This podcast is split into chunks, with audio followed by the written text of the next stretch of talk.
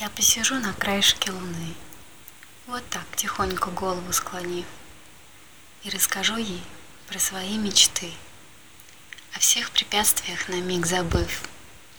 Чуть-чуть поплачу, где-то рассмеюсь. Она поймет, я это знаю. Ведь если я не испытаю грусть, То счастье вряд ли испытаю.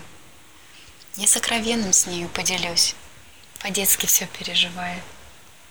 Я просто взрослый становлюсь, Пусть даже в облаках еще летая. И молча выслушав, луна На землю мягко опускает, А я останусь ей верна. Лишь только с ней вокруг все мирно затихает.